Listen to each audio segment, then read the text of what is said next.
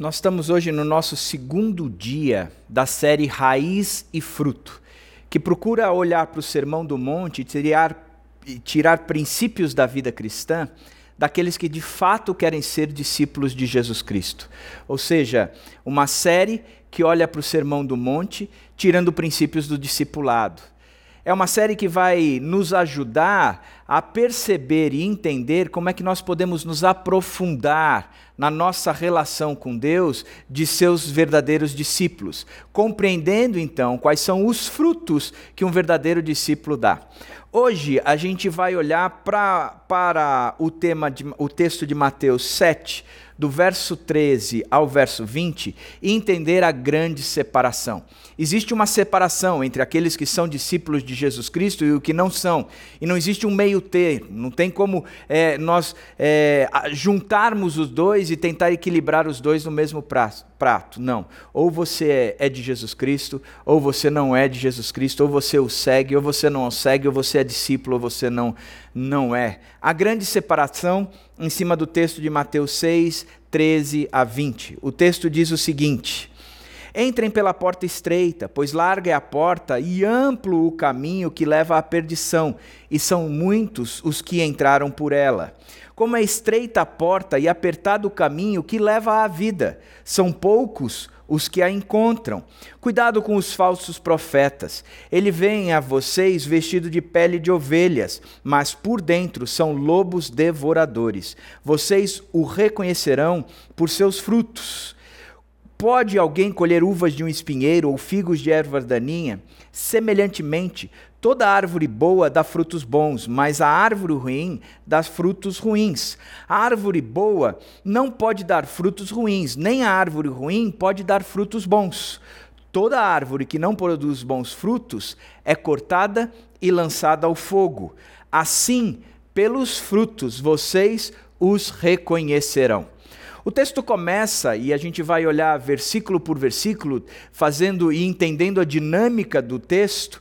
O texto começa dando um alerta, trazendo para nós uma, uma afirmação muito severa, muito contundente. Ele diz: a escolha é inevitável. E a proposta é: Jesus acentua ainda mais fortemente que o discípulo que o segue terá que fazer uma escolha dentre duas opções. E nós vamos ver as opções. Mas o, Jesus acentua novamente e de forma mais profunda, mais forte, porque ele já havia acentuado em três é, metáforas, apresentando em cada uma dessas metáforas que nós temos duas escolhas, duas opções, mas uma escolha só. Eu não, lembro, não sei se você lembra que nós já falamos das metáforas dos tesouros, dos olhos e dos senhores, aonde existem dois tesouros somente, aqueles que nós acumulamos na terra ou aquele que nós acumulamos nos céus céus. Há dois tipos de olhos, os olhos bons ou os olhos maus. E há dois tipos de senhores, ou você vai servir a Deus ou você vai servir ao dinheiro, ao manon, aquele a mamon, aquele que, que se torna um ídolo para nossa no nosso coração e domina nossa mente, as nossas emoções, as nossas decisões, enfim, se torna um dos nossos ídolos. Portanto, Jesus já vinha trabalhando dizendo: escuta, você tem duas opções, duas escolhas, mas você só tem é, duas opções, mas você só pode fazer uma escolha. Você pode olhar para essas duas é, opções, mas você não tem como escolher as duas, misturar as duas, fazer um, um mix delas. Não, você só tem condições de escolher uma delas. E ele agora acentua ainda mais fortemente. Ele diz o seguinte: entrem pela porta estreita, pois larga é a porta e amplo o caminho que leva à perdição, e são muitos os que entram por ela. Como é estreita a porta e apertado o caminho é, que leva à vida, são poucos os que encontram ele, ele apresenta o texto, mais uma vez, duas opções dando uma, duas escolhas, dando uma única opção que pode ser feita por nós. Só que dessa vez ele é mais explícito, ele é mais contundente, ele é mais é, é, feroz no resultado de que tudo isso traz. Uma ele está falando, anteriormente ele estava falando dos tesouros, que são tesouros no céu ou aqui na terra, que a luz boa ou má que os seus olhos representam, ou você vai servir a Deus, ou você vai servir a, ao dinheiro e você vai entristecer um e agradar o outro, ou vice-versa, mas agora ele começa a trazer o resultado da eternidade para a vida de cada um. Ele aponta a, a, a, aqui a, a, a questão de que nós podemos olhar para estas duas opções e talvez a gente gostaria de fazer uma mistura entre elas, mas ele diz é impossível, não se mistura, é uma ou a outra. Presta atenção no que ele está dizendo sobre essa escolha inevitável. Dessas duas opções, ele começa apresentando que há dois caminhos. Entrem pela porta estreita, pois larga é a porta e amplo o caminho que leva à perdição, e são muitos que entram por ela. Como é estreita a porta e apertado o caminho que leva à vida, são poucos os que encontram duas opções aqui que nós temos que fazer uma escolha por um deles, ou o caminho amplo ou o caminho apertado. Esse conceito do caminho amplo e do caminho apertado, ele já estava e se encontrava no Velho Testamento. Por exemplo, no Salmo 1, ele apresenta o caminho do justo. É como árvore plantada à beira das águas correntes, dá fruto no tempo certo, as suas folhas não murcham e tudo o que ele faz prospera. Esse era um caminho. Ele está dizendo: olha, é, é bem-aventurado este que tem prazer na lei do Senhor, e diz: este que tem prazer na lei do Senhor escolheu o caminho do justo. E ele é como uma árvore plantada à beira das águas correntes, dá fruto no tempo certo, e suas folhas não murcham, e tudo o que ele faz prospera. Mas também fala de que também pode ser escolhido um outro caminho o caminho dos ímpios. Não é o caso dos ímpios, o Salmo 1 continua. São como palha que o vento leva. Por isso os ímpios não resistirão no julgamento, nem os pecadores na comunidade dos justos. Aqui, é, o salmista está contrastando os dois caminhos, o caminho do ímpio e o caminho do justo, da mesma forma como Jesus também está contrasta contrastando dois caminhos. Ele fala de um caminho amplo e ele fala de um caminho apertado. Porque o caminho é amplo. A palavra significa largo, espaçoso, confortável. Há muito lugar nele para diversidade de opiniões e a frouxidão moral. É um caminho onde tudo é aceito, tudo é permitido, não há freios e nem limites de pensamentos e condutas. John Stott ainda acrescenta dizendo que é o caminho da superficialidade, do egoísmo, da hipocrisia, da religião mecânica, da falsa ambição, da condenação. São coisas que não precisam ser aprendidas por nós, mas simplesmente nós vivemos de forma é, defor nessas coisas todas. Não são coisas que nós precisamos cultivar, já nasceram na, na gente, já dão frutos na gente, já estão enraizadas na gente. São naturalmente aceitas, não há esforços para rejeitá-las. Esse é o caminho amplo, sem dúvida nenhuma. Agora, do outro lado, há o caminho apertado, estreito, difícil. É o caminho, porque é, esse caminho ele é apertado porque os limites estão claramente demarcados e eles vão contra a, nat a, nossa natureza, eles vão contra os nossos instintos, eles vão contra o nosso coração, eles vão contra a nossa carne. É o caminho é, demarcado pelo próprio Jesus Cristo. No Velho Testamento, Deus ensina o jovem Josué sobre este limite que o caminho apertado apresenta. Não é um caminho amplo, mas é um caminho apertado. Não tem muito espaço, pelo contrário, é uma trilha bem estreita, que só passa um de cada vez. Eu não posso levar a minha família inteira, eu não posso levar a igreja inteira, só eu posso passar por ele, e eu passo somente por sozinho, sem a ajuda de ninguém, sou eu que tenho que passar por ele. No Velho Testamento, quando Deus ensina o jovem Josué sobre esse limite, Deus diz: tenha o cuidado de obedecer a toda a lei que o meu servo Moisés ordenou a você. Não se desvie dela nem para a direita nem para a esquerda, para que você seja bem-sucedido por onde quer que andar. Não deixe de falar as palavras deste livro da lei e de meditar nelas de dia e de noite, para que você cumpra fielmente tudo o que nele está escrito. O caminho era apertado para Josué, porque ele não estava livre para fazer qualquer coisa. Ele ia entrar na terra prometida, ele ia passar o Rio Jordão entrando em Canaã, e ele não estava livre para fazer qualquer coisa. Ele tinha um caminho apertado, que era limitado pela lei dada por Moisés, na qual ele tinha que estar atento por cumprir toda ela, não se desviar nem para a esquerda e nem para a direita, porque só assim ele seria bem-sucedido. O caminho é apertado porque é limitado pela palavra revelada de Deus aos homens, e isso é a verdade de Deus para nós. Mas limitado pela palavra não significa que eu estou cheio de nãos, mas limitado pela palavra significa que eu estou no caminho daquele que é o Deus da vida, que me dá vida em abundância, que me faz viver de fato e não sobreviver como um ser humano, mas ter a vida eterna e não estar morto no meu pecado e delito, mas ser aquele que já desfruta da vida ele é limitado pela palavra, mas é onde eu encontro a lâmpada para os meus pés e a luz para o meu caminho. É onde o jovem encontra a pureza para a sua conduta, onde encontro forças para não percar contra Deus, encontro a promessa da vida preservada e a satisfação. É onde eu busco o livramento da afronta que me apavora, é onde eu depositei a minha esperança e o consolo do meu sofrimento. É o limite onde eu encontro o bom senso e o conhecimento. Portanto, eu sou limitado pela palavra, mas eu me torno ilimitado na vida, cheio de vida. Portanto, a Bíblia nos mostra, e, e aqui Jesus está apontando para dois caminhos: o largo e o apertado.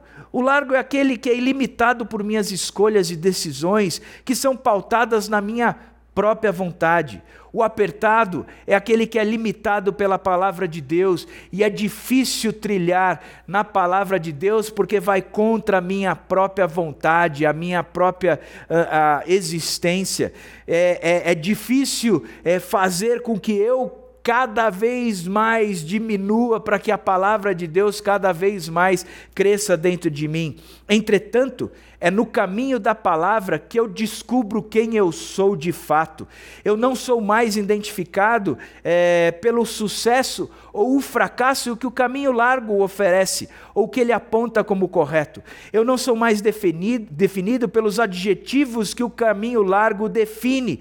Eu deixo de ser pobre ou rico, forte ou fraco, inteligente ou burro, bonito ou feio, um grande executivo ou um desempregado, o de corpo sagrado ou o de bagulho ambulante, o cheio de graduação ou o mais formado, o cara de uma família estruturada ou a mulher divorciada, o do carro importado ou do ônibus lotado. Eu paro de ter essa identidade. O caminho largo é aquele que nascemos trilhando que nos identifica de acordo com as posses e as considerações e as avaliações e os valores deste mundo que não há esforço para segui-lo, não há oposição deste mundo. Entretanto, o caminho largo, ele nos define. O caminho apertado é aquele que me faz negar a mim mesmo e me faz escolher não ser mais definido por este mundo, mas sou definido pela palavra. Tem um, um, grupo chamado Os Arrais, que eles definem muito bem o que eu estou falando, numa poesia diz, dizendo que quando eu vou para a palavra, eu descubro quem eu sou, porque a tua palavra me diz. E o que falta hoje é fé na palavra que muda quem eu sou. Esse é o caminho da entrega, de carregar a cruz, de negar a si mesmo. E só há dois caminhos: o largo ou o apertado. O texto continua dizendo também que há duas opções para uma única escolha em relação a uma porta. Entrem pela porta estreita, pois larga é a porta e amplo o caminho que leva à perdição. Entrem pela porta estreita, pois larga é a porta e amplo caminho que leva à perdição. Duas opções de porta: a larga e a estreita. A porta que leva ao caminho amplo é larga. E eu quero aqui dar um exemplo que ilustra muito bem isso. Eu moro num apartamento e aonde as vagas de carro na garagem, elas são uma na frente da outra, não são do lado. Eu, o, para-se um carro e atrás desse carro o outro. E assim dos meus vizinhos, eles também param do meu lado. E eu sou um sujeito que eu não gosto de ficar subindo e descendo carregando compras. Então tem dias que eu chego com a mochila do trabalho, eu chego com as compras do supermercado e o cachorro e eu coloco tudo na mão. Eu grangreno a mão, mas eu não faço duas viagens. Eu me loto de sacolas é, com a mochila, com o cachorro, o casaco, mas eu faço tudo isso. Só que conforme eu vou colocando todo esse montante, eu fico enorme. E passar entre os dois carros dá um trabalho, é difícil eu tenho que é, totalmente me exprimir ali para não passar com as sacolas em cima dos carros, é, para passar com facilidade, mas é impossível, é difícil para chuchu. Portanto, é, é interessante de pensar como o caminho, quando ele é largo, ele me permite carregar um monte de bagagens, ele me permite trazer o que eu quiser. É como quando a gente vai viajar, hoje em dia você vai viajar de avião, você tem a maleta de mão. Se você quiser levar mais coisas, você precisa levar e comprar muitas vezes uma mala maior ou um espaço maior porque o seu espaço é apertado. Ele, é, é, é, ele não é amplo, ele, pelo contrário, ele é bem diminuto. Por isso, o, a, a, Jesus está ensinando, dizendo que existem duas portas, uma larga e uma ampla. Uma, uma, perdão, existem duas portas, uma larga e uma estreita. Mas na porta larga, eu não preciso deixar nada para trás, porque eu posso passar tudo com ela. Eu não abro mão de nada. Eu simplesmente vou passando pela porta sem problema algum. Eu carrego o que eu quiser, eu levo o que eu quiser. Não há limites para a bagagem que eu estou levando. Eu não preciso deixar nada para trás, nem mesmo. Aí aplicando a nossa vida, nem mesmo os meus pecados, a minha justiça própria ou o meu orgulho. Mas na porta estreita é o oposto. A, porta estreita, ela não permite com que eu carregue muitas coisas, pelo contrário, a porta estreita, ela é muito estreita e ela é difícil de passar. Em Lucas, Jesus alertou dizendo que há necessidade de esforço de passar por ela. Jesus disse: Esforcem-se para entrar pela porta estreita. Esforcem-se para entrar pela porta estreita. Em outra ocasião, ele acrescentou ainda mais, dizendo que é tão difícil passar pela porta estreita, que é como se nós tivéssemos que passar um camelo pelo buraco de uma agulha, porque há necessidade de muito esforço. É algo sobrenatural, não é natural, não é algo que vem do homem, mas vem de Deus. Entretanto, é uma escolha do homem. Temos que deixar para trás o nosso orgulho, o pecado, a ambição egoísta. É necessário negar a si mesmo, tomar a cruz e seguir a Jesus. É considerar todas as coisas como perda. É o que eu valorizava antes, eu não valorizo mais. Nós perdemos muitas coisas, nós perdemos os bens, o poder, a família, tudo passa a ser considerado como perda. No hino Castelo Forte, ele nos ensina que se temos de perder família, bens, poder, e embora a vida vá, por nós Jesus está. Este hino ressalta a importância de abrir mão, de que eu vou perder mesmo, que este não é, é, eu não levo deste mundo nada, portanto eu não tenho que considerar nada. Acabamos de ver que a gente não precisa se preocupar com o que comer ou com o que vestir, que Deus supre todas as coisas, que Jesus supre todas as coisas. E o que a Bíblia nos ensina é que a porta estreita é o próprio Cristo, porque ele mesmo disse: eu sou a porta, quem entrar por mim será salvo. Portanto, só há duas portas, a larga e a estreita. Só há duas escolhas: ou nós escolhemos por Jesus Cristo, ou nós nos escolhemos por qualquer outro ídolo, por qualquer outra coisa que domine ou que ocupe o espaço de Jesus Cristo na nossa vida. O caminho é largo, a porta é larga, o caminho é estreito, a porta é estreita. Portanto, ele está dizendo que há dois caminhos, há duas portas. Mas Jesus continua, ele também apresenta dois destinos. Ele, ele começa dizendo: entrem pela porta estreita, pois larga é a porta e amplo o caminho que leva à perdição. Como é estreita a porta e apertado o caminho que leva à vida, ou o caminho que leva à perdição, ou o caminho que leva à vida. Não há outro caminho ou outro destino final. Não tem como misturar os dois. Jesus está dizendo: escuta, ou é um ou é outro. Duas opções de destinos: o, a perdição ou a vida. Nós vemos isso também no Salmo 1, onde encontramos duas alternativas para o destino final da nossa vida. Ele fala do caminho do justo, como nós vimos, é como uma árvore plantada à beira das correntes de água, dá fruto no tempo certo e as suas folhas não murcham, tudo o que ele faz prospera. E ele também fala do destino final dos ímpios. Não é o caso dos ímpios, eles são como palha que o vento leva, por isso os ímpios não resistirão no julgamento, nem os pecadores na comunidade dos justos. Muito interessante como o salmo, o salmo trabalha na vida do justo. E ele diz que isso já acontece a partir de agora, isso não é necessariamente algo futuro.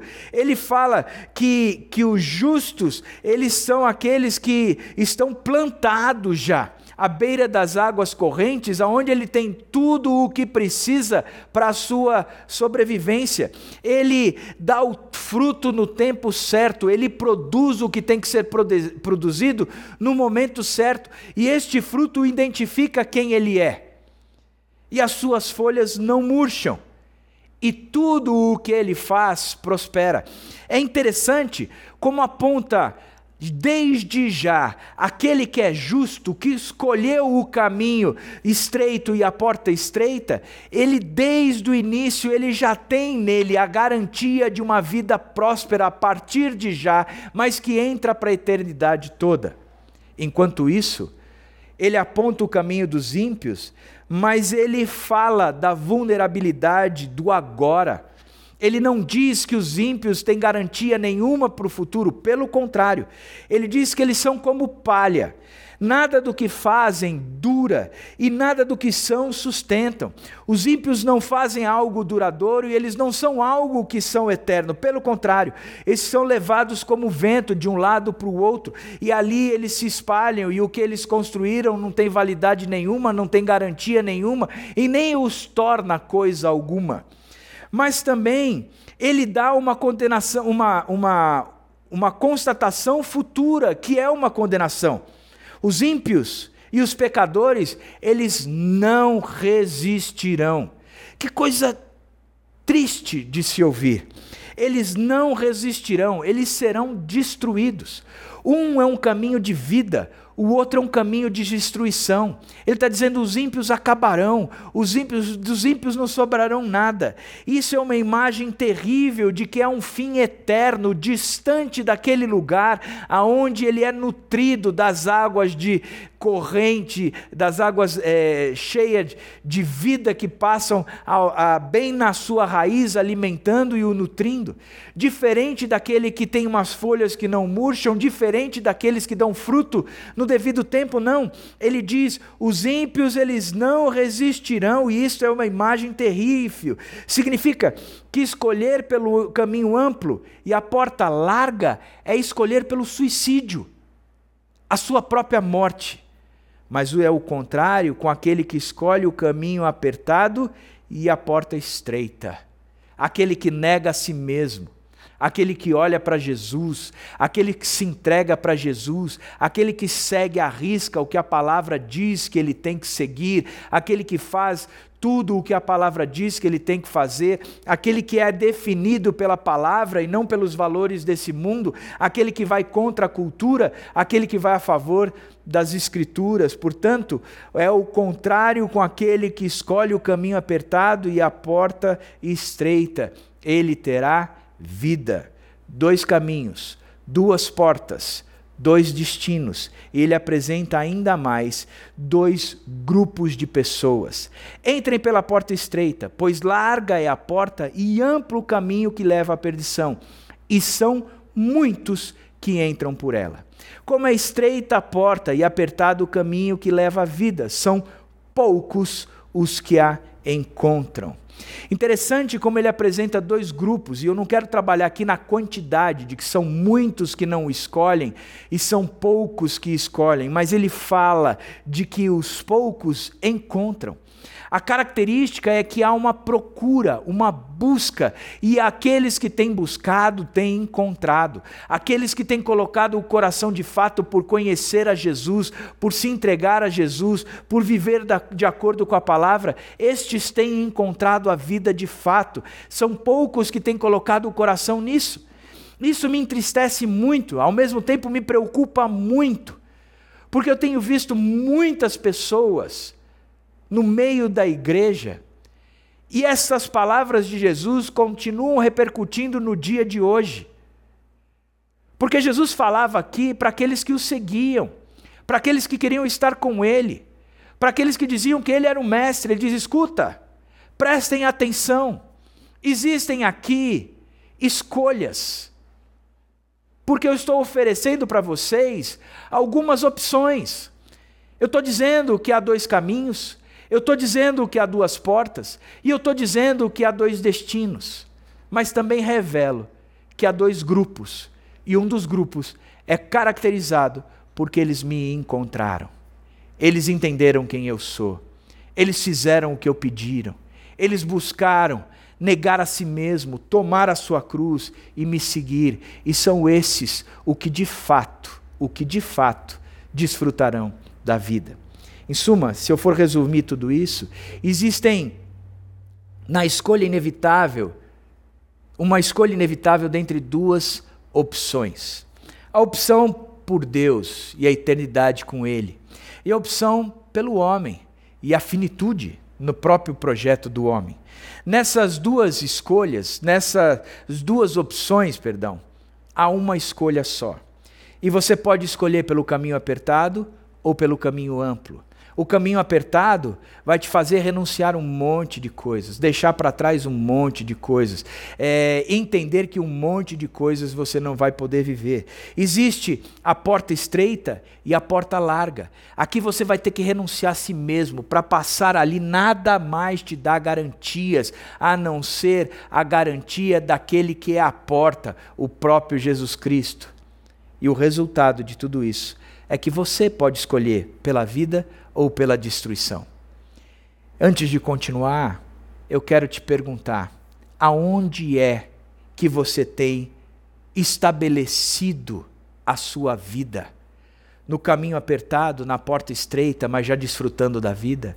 Ou você tem optado pelo caminho amplo, a porta larga, que o destino final é a sua destruição? E hoje você vive com um vazio absurdo que só pode ser preenchido quando você passa pela porta estreita. Aonde você está? Qual é o caminho que você tem trilhado? Qual é a porta que você tem atravessado? Qual é o destino que você escolheu? Pense muito bem. E se você ainda tem dúvidas, você pode procurar a gente, qualquer um dos pastores, mas venha conversar conosco. Agora o texto ele traz também um alerta que é severo, é um alerta que é importante, é uma placa dizendo: cuidado. Ele diz: cuidado com os falsos profetas. eles vêm a vocês vestidos de pele de ovelha, mas por dentro são lobos devoradores. Vocês os reconhecerão por seus frutos. Cuidado, ele dá um alerta: cuidado com os falsos mestres. O que ele está alertando é o seguinte: escuta, existe um problema sério no discipulado, no me seguir. Porque existem pessoas que se apresentam como pessoas cristãs de fato, mas elas não são. Que são pessoas que se apresentam como os meus seguidores, mas eles não são. Eles são falsos mestres. Eles existem e pregam a mentira. Ele não dá um alerta aqui, Jesus, sem saber se eles existem ou não. Ele não traz aqui um alerta dizendo, ó, pode ser que eles existam, ou pode ser que eles não existam. Não, Jesus traz dizendo, eles existem. Essa história sempre aconteceu, do Velho Testamento ao Novo Testamento, sempre aconteceu. Eles estão no nosso meio. Mateus e Marcos os chamam de falsos profetas, falsos cristos. Lucas os chamam de falsos profetas. Paulo aos Coríntios chamam de falsos apóstolos. Aos Gálatas de falsos irmãos. E a Timóteo de falsos mestres. Ou seja, a, o Novo Testamento todo é repleto de um alerta que é dado a estes caras. Cuidado com eles, cuidados com eles. E eles não colocariam, Jesus não colocaria esse alerta se eles não existissem. Eu tenho um casal de amigos que eles têm três animais, o Arley e a Mônica. Eles têm um cachorro, um gato e uma calopsita. E se eles tivessem que colocar um alerta dentro da casa deles, ou no portão da casa deles, eles diriam assim: cuidado, animais ferozes. Você vai dizer, ah, ele está dando um alerta do cachorro, ele está dando um alerta do gato. E eu vou dizer para você: não, ele está dando um alerta da calopsita, é ela que ataca. Deveria ter um alerta na casa dele dizendo: cuidado, calopsita feroz. Interessante que o que Jesus Cristo está fazendo é uma constatação mesmo. Ele, cuidado com os falsos profetas. Cuidado com os falsos profetas. Eles existem, eles estão aí, eles estão na nossa frente. E a diferença entre um e o outro é que um prega a verdade e o outro prega a mentira. A diferença entre o falso profeta é que o falso profeta vem dizendo que é, está na autoridade de Cristo, que é ungido pelo Espírito Santo e que traz a palavra da verdade, mas na verdade ele não tem nenhum dos três, ele não está nem na autoridade, nem foi ungido e não traz a verdade que é contida na palavra, pelo contrário, por, por intenções e por, por desejos contrários à própria palavra, ele traz a mentira. E sabe como ele apresenta a mentira? Ele tenta alargar o caminho estreito. E o caminho é estreito. O caminho não é largo. O seguir a Jesus Cristo é seguir um caminho estreito. Significa que neste mundo nós vamos passar por aflições, mas a gente não olha para este mundo, a gente olha para a terra prometida, aquela que ainda virá com o nosso Senhor Jesus Cristo. A gente enfrenta toda e qualquer circunstância ruim, porque nós sabemos que nós estamos passando com Jesus Cristo. Que a porta estreita é uma pessoa, é o próprio Cristo, e eu passei por ela e agora eu estou nela. Que ainda que eu ande pelo vale da sombra da morte, eu não temerei mal algum, porque tu está comigo. O problema do falso profeta é que ele está tentando alargar o tempo todo a estrada que leva para o céu, para a vida eterna. E na verdade, ele continua pregando valores e princípios da estrada que ela é, já é por si só larga, a estrada com quem eu me identifico. Recentemente eu tive uma conversa do qual eu entendo, eu entendo que existem falsos profetas no nosso meio e na, na, na, internet pessoas que a gente nem conhece, a gente nem sabe a teologia, pregando um monte de coisas e o povo da nossa igreja ouvindo, crendo, indo atrás.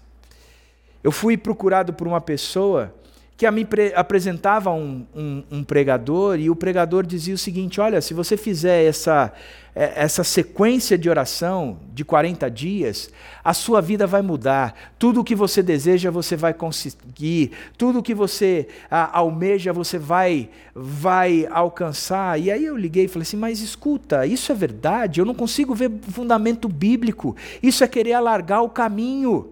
E o caminho é estreito.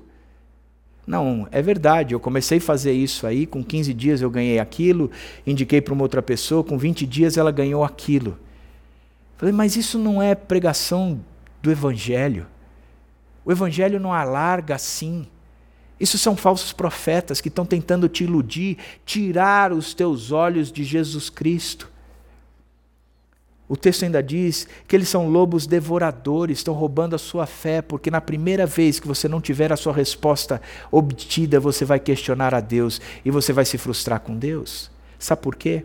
Porque se essa novena fosse verdadeira, se 40 dias de oração resultassem em mudança e repercutissem em respostas de oração alcançadas, eu garanto que muitos dos nossos irmãos que perderam seus entes queridos nos últimos meses, eles fariam de tudo para alcançar essa novena ou o resultado da nossa novena.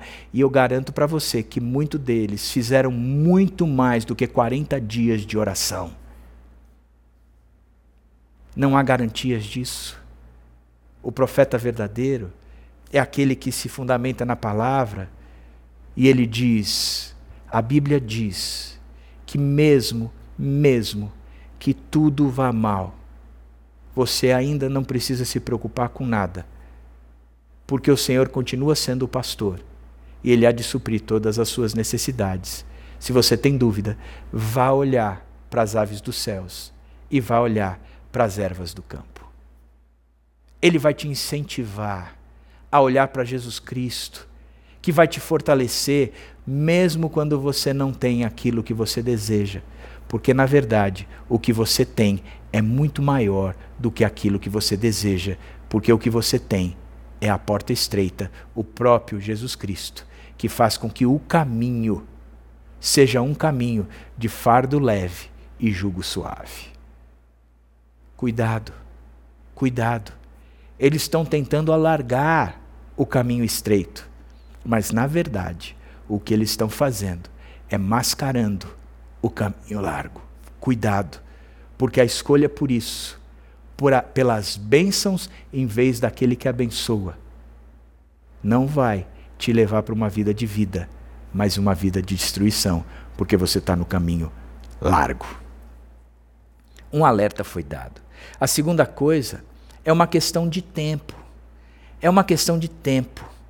Por que, que eu estou dizendo isso? Como é que a gente vai distinguir um falso profeta de um profeta verdadeiro. A Bíblia diz que é uma questão de tempo.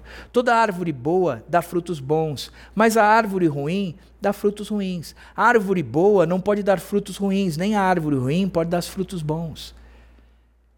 E ele diz: assim pelos frutos vocês os reconhecerão. Eu não consigo plantar uma árvore e não esperar dela que ela dê o fruto adequado daquela árvore. Eu não consigo plantar uma banana na expectativa de que ela dê maçã. Eu não consigo plantar uma acerola na expectativa de que dê jabuticaba. Não, pelo contrário. Se eu plantar um feijão, vai dar feijão. Porque pelos frutos é que nós somos conhecidos. Porque aquele pé só pode frutificar daquilo que ele é. Um pé de feijão é um pé de feijão, portanto só frutifica feijão. Um pé de laranja é um pé de laranja, portanto só frutifica laranja. Uma árvore boa é uma árvore boa porque ela frutifica um fruto bom. Uma árvore ruim é uma árvore ruim porque ela só frutifica um fruto ruim. A árvore boa não pode dar frutos ruins, nem a árvore ruim pode dar frutos bons. Como é que a gente identifica? Dê tempo. Você não precisa se apressar. Dê tempo. Esses caras são passageiros, eles não se eternizam, eles são modas, porque a teologia deles não se sustenta, porque é impossível querer alargar o caminho estreito, o caminho é estreito, gigante é o Deus desse caminho estreito. Dê tempo, dê tempo. Pelo fruto a gente vai conhecer. Não gere briga, mas preste atenção. Comece a avaliar. Fulano é bíblico, mas na hora que o fruto for identificado como um fruto ruim, não serve para nada a não ser ser cortado e lançado fora. É o que o texto nos diz. Dê tempo, pelos frutos vocês conhecerão. Portanto, a preocupação da gente é saber fazer a escolha certa sabendo que no meio de nós, no nosso meio, e eu citei um caso de pessoas que são da internet influenciando o nosso pessoal, mas existe muita gente dentro da própria igreja que a gente tem confrontado, tem trazido para perto, dizendo: escuta, não é essa a nossa teologia, você não deve fazer isso. Como eu tenho confrontado pessoas que fizeram da ideologia a sua idolatria e numa máscara falsa, entrado no meio das igrejas, dizendo: nós precisamos defender a ou B, fulano ou ciclano, vermelho ou azul. E eu tenho dito, não é isso. Isso é querer alargar o caminho estreito. A gente não defende, A gente vive a Jesus Cristo. Essa ideologia idolatrada, ela está gerando divisão. Isso é pregação de falso profeta. Aguarda, dê tempo ao tempo, e você vai ver que essa árvore, ela não vai servir para mais nada, a não ser cortada e lançada fora. Causou um mal desgraçado, mas ela mesma não se sustenta. Por isso, há escolhas. O que é que você vai escolher? Qual é o caminho que você vai trilhar? Qual é a porta que você vai passar? Qual é o destino que você escolhe para você? Termino com um texto, um texto ensinado por Moisés ao povo.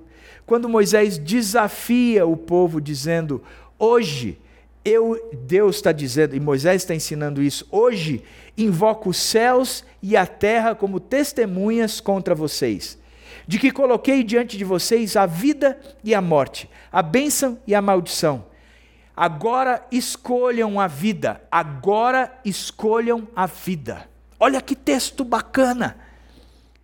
Deus está dizendo hoje, nós estamos aqui diante de um acordo e não é um acordo estabelecido por mim e por você, mas é estabelecido entre nós. Entretanto, eu estou trazendo testemunhas. Os céus e a terra, eles são testemunhas. Os céus e a terra estão revelando este acordo que nós estamos fazendo. Os céus e a terra, eles manifestam o que nós o que eu propus a você. Os céus e a terra, eles revelam a vida e eles revelam a destruição. Eles revelam a porta estreita da mesma forma como eles revelam a porta ampla. Eles revelam o caminho largo da mesma forma como eles revelam o caminho apertado.